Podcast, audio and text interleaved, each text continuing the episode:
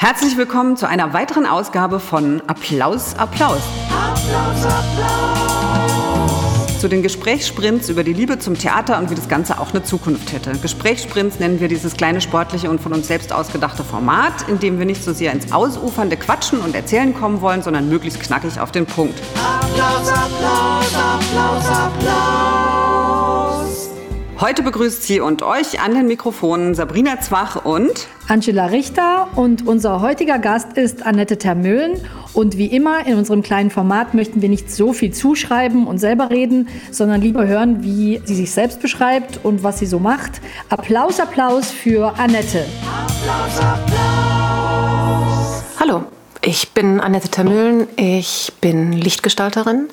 Ich arbeite am Deutschen Schauspielhaus in Hamburg in der Abteilungsleitung der Beleuchtung. Ich gestalte da Licht, ich arbeite frei, ich unterrichte ziemlich viel und lange schon in Deutschland an Hochschulen, aber auch im Ausland Lichtgestaltung. Genau. Applaus, Applaus schon mal dafür. Ein ungewöhnlicher Beruf. Wir werden darauf natürlich im Folgenden eingehen. Auch du hast ein Premierengeschenk von uns bekommen und wir würden gerne wissen, ist es angekommen? Was verbindest du damit? Kannst du dir vorstellen, warum du dieses Premierengeschenk von uns bekommen hast? Ja, das ist angekommen. Ich habe mich sehr darüber gefreut. Ich habe durchgehört. Ich habe mich gefragt, ob ihr die Lieder ausgesucht habt, weil da immer von Licht die Rede ist, oder ob ihr sie ausgesucht habt, weil ihr diese Art von Musik, da ist viel Jazz drin, verbindet mit Licht.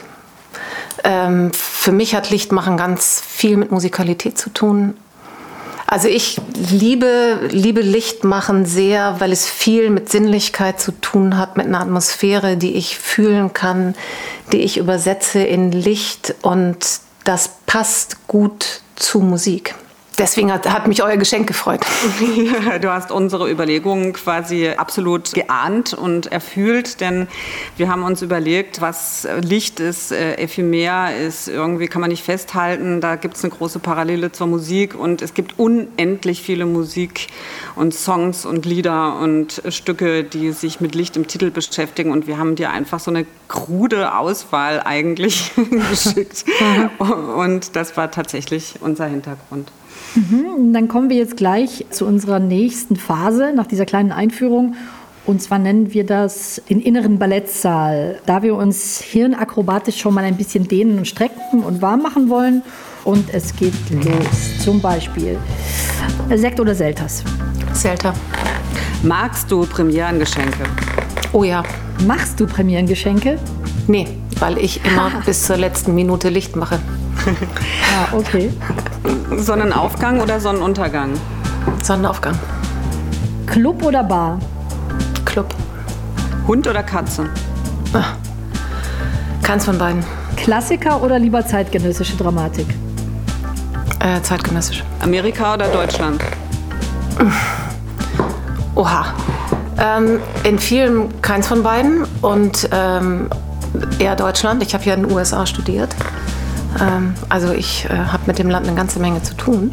Mhm. Auch. Ähm, ja, also sehr, ja, kurz, ne? Lieber Sport oder Spazieren? Sport. Beleuchtungsprobe oder Premiere? Mm, Licht machen. Ähm, ist das Theater ein guter Ort, um alt zu werden? Ja. Sind Theaterleute politisch? Nö, leider nein. Also nicht per se. Bist du ein alter weißer Mann? Und wenn ja, warum? Nö. Äh, noch nicht mal eine alte weiße Frau, ehrlich gesagt. Nee, klar nicht. Wird im Theater viel getratscht? Nicht mit mir. toll. Das ist toll. Das ist sehr toll. Na, ich glaube, dass wir sind ein bisschen warm geworden und haben uns gedehnt und gestretcht äh, an der inneren Ballettstange und kommen zu unserer nächsten Rubrik. Ähm, wir würden gerne ja ein bisschen in die Fantasie äh, eintauchen und stellen uns vor, dass du äh, morgen aufwachst und Intendantin eines großen deutschen Theaters bist. Und wir würden gerne von dir beschrieben bekommen, ähm, was wäre das Intendantinnenbüro, was wäre das für ein Ort? Wie würde der aussehen? Was für eine Architektur? Wie ist der angelegt? Was für ein Licht? Äh, wie wäre dein Intendantinnenbüro? Na, ich glaube, das ist super, wenn mein Intendantinnenbüro hell ist, schön zentral gelegen, gut offen und mit diversen Kontaktmöglichkeiten, wenig Zugangsbarrieren. Ich wäre sicher nicht alleine Intendantin. Hm. Ich würde mhm. das schön im Team oder in einer Gruppe tun. Und dann, glaube ich, phasenweise, je nach dem Ort. Also ich weiß gar nicht, ob das Intendantinnenbüro sehr zentral wäre, ehrlich gesagt. Ich fände gut, als Intendantin Orte zu haben, wo man sich begegnen kann, verschiedener Größe. Das müsste nicht mein Zimmer sein. Mhm. Da finde ich, können es auch Orte geben, die einfach für Kommunikation etabliert sind und nicht so sehr darüber etabliert, was für eine Rolle ich da habe. Applaus, Applaus. Ich bleibe sozusagen an diesem dezentralen Ort und versuche deinem künstlerischen Schaffen sozusagen auf die Spur zu kommen. Oder wir, wir bewegen uns gerade langsam aus der Pandemie heraus und haben damit auch Erfahrungen ganz besonderer Art mit unserem künstlerischen Medium Theater gemacht. Viele sind gerade total verwirrt durcheinander in einer Art künstlerischen oder strukturellen Krise. Wie geht das überhaupt weiter mit so einem Laden? Der Apparat wurde wahnsinnig am Laufen gehalten. Treffe ich dich da auch genau an so einem, an, an so einer Stelle, also an so einem Punkt oder kommst du da gerade ganz anders raus?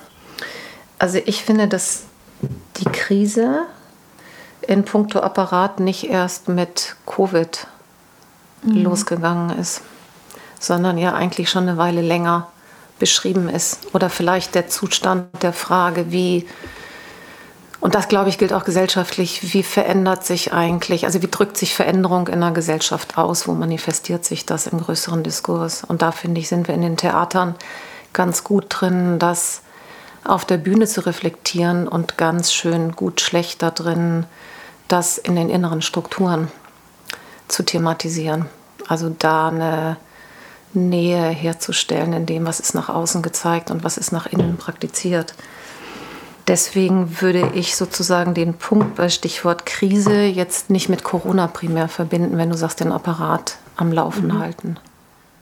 Wir haben zwei Stränge und wir haben einmal sozusagen äh, Theaterleitung, Macht, Verantwortung, all dieses, was wir gerne mit dir besprechen. Bevor wir da aber in diese Untiefen eintauchen, sprechen wir doch erstmal über Licht.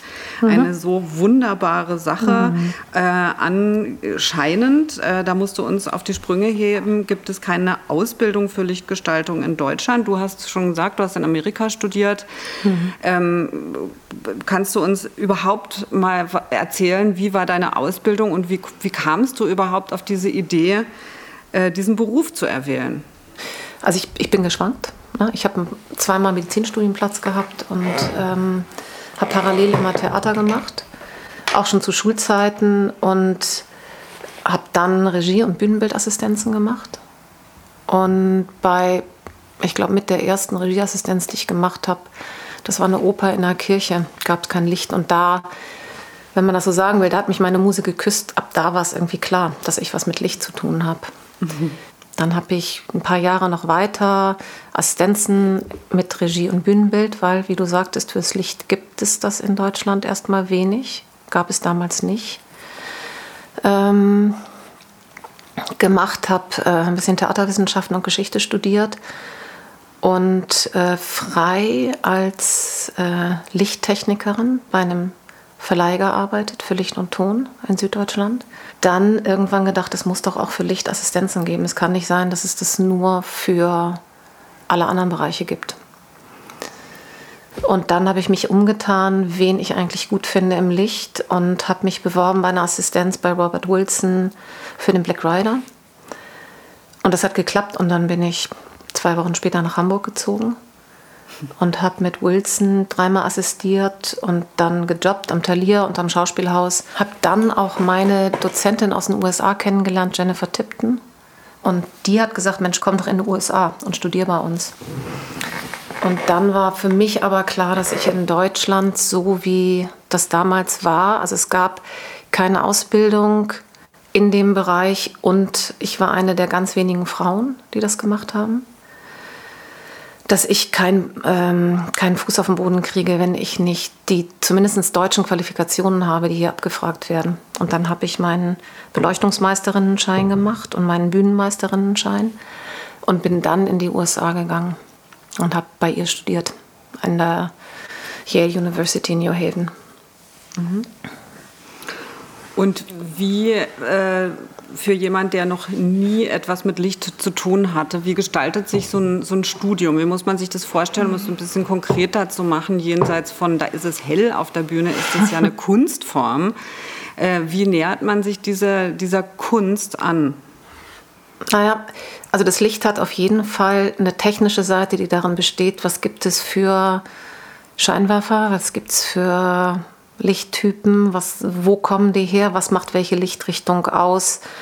Das ist ein bisschen wie eine Auswahl, mit welchem Instrument will ich eigentlich spielen, in welcher Tonart. Und tue ich das mit lauter gleichen Instrumenten oder möchte ich gerne ein Kammerensemble haben oder hätte ich gerne ein großes, volles Orchester.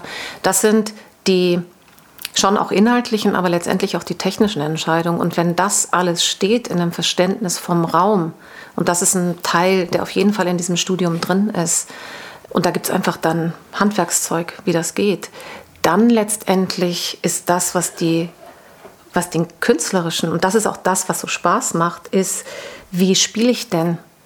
Weißt du, also das, es gibt die Partitur im Text und es gibt den materiellen Bühnenraum.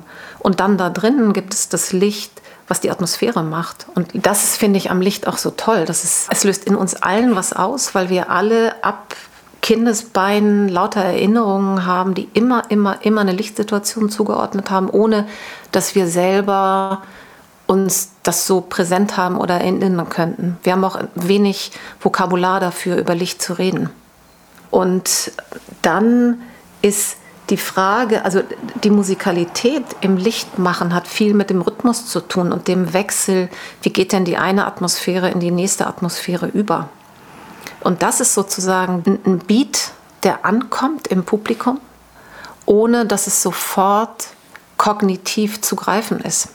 Und eben auch nicht so ausgebreitet ist wie Musik zum Beispiel. Ja, und das ist das, was ich mag, weil es sehr viel feiner ist und subtiler ist und trotzdem eine ganze Menge auslöst. Ähm, also das ist das, was ich an Licht mag, die Feinheit da drin und das Künstlerische. Das ähm, hat natürlich was mit einer Auseinandersetzung mit Texten und mit Kultur zu tun und mit Kunst zu tun und äh, dem sich einfach, ähnlich wie das dann auch für Bühnenbildnerinnen, Kostümbildnerinnen, Dramaturgin, wen auch immer, ist, ist ja dieses sich beschäftigen und wachhalten und ähm, ja, seine 360 Grad an Wahrnehmung von der Welt, in der du bist, zu, zu schärfen und zu sammeln. Und das setzt sich dann, das drückt sich eben aus, in dem, wie gehe ich damit um, mit dem Licht. Gut, wir kommen zu der Struktur. Ich wollte einfach noch mal ganz kurz einmal zurück äh, zu dem Kollektiven, was du eben, äh, ähm, sag ich mal, propagierst und wofür du auch stehst. Dazu gehört zum Beispiel sowas wie Auswerten, was man eigentlich schafft, was ein modernes Unternehmen, glaube ich, äh, mhm. in allen anderen Bereichen tun würde, dass man eben auch sowas wie bilanziert oder irgendwie einfach noch mal drauf guckt, auswertet, dafür auch eine Sprache findet. Ich habe es noch in keinem Theater Theater erlebt und äh, würde mir das aber auch sehr wünschen, dass man in diesem geschützten Raum ähm, des eigenen Betriebes, äh, des eigenen äh, künstlerischen Hauses äh, die Möglichkeit hat, äh, äh, auch Arbeiten sich anzugucken. Das findet ja oft nicht statt. Nee, genau. Oder sagen wir mal so, ich glaube, dass das schon ähm, in horizontalen Ebenen stattfindet. Ne? Es findet nicht vertikal statt. Mhm. Mhm. Und es mhm. gibt ähm, ja wahrscheinlich in all den Häusern diese, ähm, diese Trennungslinien zwischen, was ist eigentlich in den künstlerischen Bereich zugeordnet und was ist in den technisch-handwerklichen, verwaltungsbezogenen Teil zugeordnet und wie viel haben diese Welten eigentlich miteinander zu tun und was sind ihre Berührungspunkte und wo ist die Auswertung. Und natürlich sind glaube ich, je größer die Häuser sind, umso schwieriger ist es, eine gute äh, vertikale Kommunikation herzustellen. Also, und das ist nochmal was anderes, ob es den Willen gibt oder nicht, sondern erstmal nur anzuerkennen, dass ein Theater wie unseres mit 320 Leuten ganz schön ähm, was bräuchte, um die, die Interesse daran haben, in so einen Prozess einzubinden. Nämlich zu sagen, wie ist es denn künstlerisch? Und wie könnte man das, oder hast du irgendeine Vorstellung, wie man das erreichen könnte? Also was müsste man ändern oder wie müsste man es machen, damit es eben noch besser werden könnte?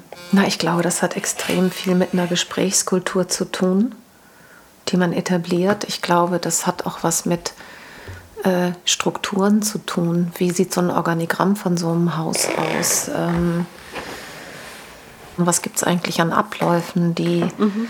Die Transparenz und Struktur schaffen? Was gibt es an Normalität? Wie kriegst du ähm, Schwellen möglichst niedrig, dass Kommunikation gut stattfinden kann? Und da gibt es ja auch Modelle. Also weißt du, wir sind ja gerade hier nicht die Ersten, die, die das feststellen. Ne? Da gibt es ja durchaus eine ganze Menge schon an Vorschlägen, an Ideen, an Versuchen an Theatern, das anders zu machen. Mhm. Ähm, und das ist überfällig. Ich finde es auch. Du bist seit zehn Jahren im Aufsichtsrat des Deutschen Schauspielhauses mhm. in Hamburg. Also mhm. das heißt, du setzt dich natürlich aktiv und schon lange genau mit solchen Themen und auch Problemstellungen und natürlich auch mit Lösungen auseinander. Wie, mhm. Was machst du da für Erfahrungen? Zumal man muss sagen, du hattest drei männliche Intendanten und eine Frau. Also auch sehr unterschiedliche wahrscheinlich ähm, Leitungsmodelle und die Zeit ist vorangegangen, wo sich äh, Macht und Verantwortung vielleicht auch nochmal verändert. Was ist das für eine Arbeit für dich und, und was, äh, was kannst du meinst, du was es im Aufsichtsrat für eine Arbeit ja. ist? Mhm. Ähm, auch mir liegt das Haus einfach echt sehr am Herzen, das, was es vielen tut, die lange da sind. Also das ist vielleicht auch ein Stück dessen, was das Schauspielhaus so hat, dass da auch eine Menge Leute arbeiten, die sehr verbunden sind mhm. mit dem Haus. Mhm. Und dass ich da im Aufsichtsrat bin, ist für mich einfach auch Ausdruck von politisch was tun wollen, von im Kontakt sein, auch mit einer Stadt, mit der Behörde.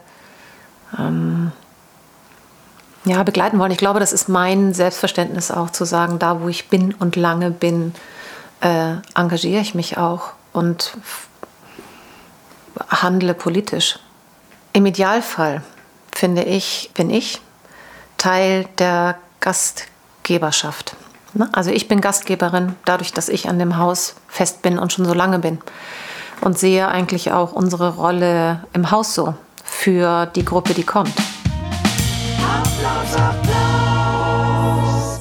Was wäre denn dein Wunsch für die Zukunft? Also sozusagen deine Theaterutopie und ähm, ja, also das wäre das Erste. Und das Zweite wäre auch dann, ähm, was nimmst du jetzt mit in die Zukunft oder als Vorstellung aus dieser Erfahrung, die wir jetzt, die ja mh, hm, irgendwie das alles, du hast ja auch gesagt, die Krise gab es schon vor der Pandemie, das mhm. stimmt, kann ich echt bestätigen. Ich habe nur das Gefühl, dass die sozusagen einfach noch ein bisschen das Ganze zugespitzt hat oder halt sichtbarer wurde dadurch. Ne? So, das waren jetzt, glaube ich, drei ja. Fragen oder so. Aber genau. Ach, Theater der Zukunft, glaube ich, habe ich ja in Teilen gesagt, oder? Ich finde, es ist richtig, dass die Strukturen an den Theatern überfällig sind, sich, äh, sich einfach zu reflektieren. Mhm. Und es wäre schön, wenn sie es von innen täten und nicht, ähm, weißt du, also wenn die Veränderung selbst aus Eigeninteresse starten würde. Mhm. Wobei ich auch glaube, dass das kommt. Also das ist ja, das ist ja auch eine Generationsfrage, mhm, die sich da auch, bewegt. Ja. Theater der Zukunft, finde ich, habe ich auch gesagt, weil ich so klar sagen kann, was ich an, äh, an dem auf Augenhöhe und in einer Wertschätzung und in einer Gemeinschaftlichkeit richtig finde. Ähm, und das, ich habe zum Beispiel überlegt, ob ihr fragen werdet, äh, was ich von einer Quote hielte. Habt ihr da mal drüber mhm. nachgedacht? Was hältst du denn von der Quote? Wir hatten nee, nee, nee, ich habe sie jetzt zuerst gefragt. nee, wir sind, also ich bin total für Quote. Mit, also das ist eine, eine, eine längere Diskussion, mhm, die sich da genau. natürlich mit einem für und wieder anschließt. Ich finde nur lustig, dass wir im Zuge unserer, unseres Podcastes eben auch die Altersquote vorgeschlagen bekommen haben, nämlich dass jetzt endlich mal die 35-Jährigen dran sind, die Intendanzen zu übernehmen und wir nicht da so viel rumhocken und uns Gedanken Gedanken machen über alles Mögliche ewig lang, sondern jetzt irgendwie einfach mal Platz machen für die jungen Leute, die schon viel weiter mhm. im Denken sind, was mich dann nochmal, also die Quote hast du nämlich wahrscheinlich auf äh, natürlich die, die ähm, Geschlechterquote angesprochen und äh, da hatte ich das Gefühl, wir wurden schon überholt in der Altersquote. Ja. Die brauchen dann vielleicht keine Quote mehr, aber mhm. ja. Die Frage ist ja bei jeder Quote, ne, ist allein das Geschlecht oder das Alter Programm genug? Mhm. Da würde ich immer sagen, nein, dass es schon um den Inhalt geht. Auf jeden Fall. Ich, ich würde nur behaupten, umgekehrt, dass es durchaus eine Quote schon gibt. Ne? Also nämlich eine mhm. Männerquote. Mhm. also klar ist das jetzt ein Klischee, aber es ist schon so eine unsichtbare Quote ja immer vorhanden gewesen. Und das ist der einzige Grund, warum ich immer gesagt habe, na gut, dann muss man jetzt auch mal äh, die andere Quote dran lassen, bis sich das dann eben ähm, ausbalanciert. Aber natürlich geht es erstmal um Inhalt, das ist eh klar. Und das meine ich jetzt gar nicht sozusagen als Ablehnen von Quote, sondern nur, zu, mhm. nur dass es richtig ist, wenn es um Veränderung geht, mhm. äh, diese Frage von Macht und Struktur nicht aus dem Blick zu verlieren und nicht zu denken, mhm. dass es eine Geschlechterquote alleine erledigen würde. Bestimmt nicht. Absolut. Ja. Ich meine, das sehen wir ja auch gerade, äh, dass es Macht und Machtmissbrauch nicht auch genauso von Frauen betrieben werden kann äh, und dass äh, die Quote das Problem nicht löst, aber mhm. möglicherweise ein Katalysatormoment äh, sein könnte, der bestimmte Dinge beschleunigt oder vorantreibt, die eben aus sich heraus viel zu träge ähm, sich entwickeln. Mhm. Und ihr wolltet ja noch eine Antwort auf diese Frage sozusagen aus der Krise rausgehen und was heißt das? Ne? Mhm. Dass ich ähm, schon finde, dass das, was ähm, jetzt um den Bogen vielleicht zum Licht zu schließen, dass ich ja auch Licht mache, weil ich oder auch am Theater bin, weil ich einfach ähm, sozusagen dieses Thema von äh, miteinander arbeiten, Beziehungen, jetzt nicht nur in der Zusammenarbeit, sondern schon auch in Geschichten auf der Bühne, das mit Licht zu umweben, das atmosphärisch zu haben, das, ähm, das, das ist sozusagen einer meiner Punkte, warum ich Licht mache. Und dass die Frage von, wie sind denn Beziehungen, ist natürlich in dieser Pandemie extrem auch in den Fokus gekommen, weil es so viel Reduktion gab, weil es so viel auf sich oder in dem Kleinen zurückgeworfen ist, mhm. weil so viel an Austausch, an erstmal gewohnten Kontakt und Umgang weg ist. Und das ist, ähm, das ist auf jeden Fall auch äh, ein guter Unterbruch, in dem es sich lohnt, hinzugucken und zu sagen, was denn jetzt und wie. Mhm. Weil ich nicht, also ich, es geht ja auch nicht um alles wieder wie letztes Jahr im Februar. Das kann es ja nicht sein. Nee. Ich, ich glaube, wenn, wenn das Gefühl ist, wir sind in dieser Pandemie immer nur mit Verzicht ausgestattet gewesen und nichts ist jetzt besser, als es vorher war, dann ist das eine ganz schön verlorene Zeit. Mhm. Deswegen finde ich, gilt es eigentlich zu benennen, was ist denn jetzt besser? Was ist denn jetzt besser und wie ist es bestellt mit diesem mhm. Zusammen? Mhm finde ich auch, weil äh, die Pandemie äh, ja auch immer heraufbeschworen hat, wir müssen zusammenhalten, solidarisch sein. Ich hatte aber auch das Gefühl, dass sehr viele ähm, also auch Theater, jeder scharrt sozusagen da in, auf, auf seinem Grund Erde in, in den Boden quasi. Man hätte ja auch also mhm. ein äh, gesamtdeutschsprachiges Ensemble, gerade weil es digital aufgestellt war, mit einer riesigen Inszenierung über 24 Stunden bauen können. Mhm. Keine Ahnung. Also ich meine ganz andere Zusammenschlüsse oder eben in dieser Vereinzelung, was bleibt über mit dem zusammen und wo, wo, wo solidarisiert man sich aus welchem Anlass. Also das hat mich extrem ins Nachdenken gebracht gebracht. Mhm. Ja. Aber mitgenommen aus deinem Gespräch als irgendwie kleines Boot, was wir auf, den, auf die, das Meer setzen, weil wir irgendwie äh, das Theater alle lieben und wollen, dass es erblüht und stark wird, habe ich das klare Rahmensetzung, also Kommunikation miteinander in jede in jede Himmelsrichtung mhm. äh, des Theaterbetriebs sozusagen, dass, äh, dass wir unbedingt mehr Ausbildung für Licht ja. brauchen, dass wir Kollektive bilden und Respekt äh, wertschätzend und auf Augenhöhe miteinander sprechen. Und das hat mich irgendwie total eigentlich motiviert, irgendwie zu sagen, ey, lass uns jetzt wieder aufmachen und zusammenarbeiten. Mhm. Das hatten wir gerade ja. irgendwie einen totalen kleinen Lichtstoß. Oder ich könnte sagen, es war alles einleuchtend. Wow, was für ein Schlusswort. okay. okay. Ja, vielen Dank, Annette Termöhlen. Danke euch. Ja. Applaus, Applaus. Das war wieder einer unserer Gesprächssprints. Applaus, Applaus. Und wir bedanken uns ganz, ganz herzlich und hoffen, dass wir uns bald wieder sehen. Danke, sehr gerne. Bis dann. Applaus, Applaus.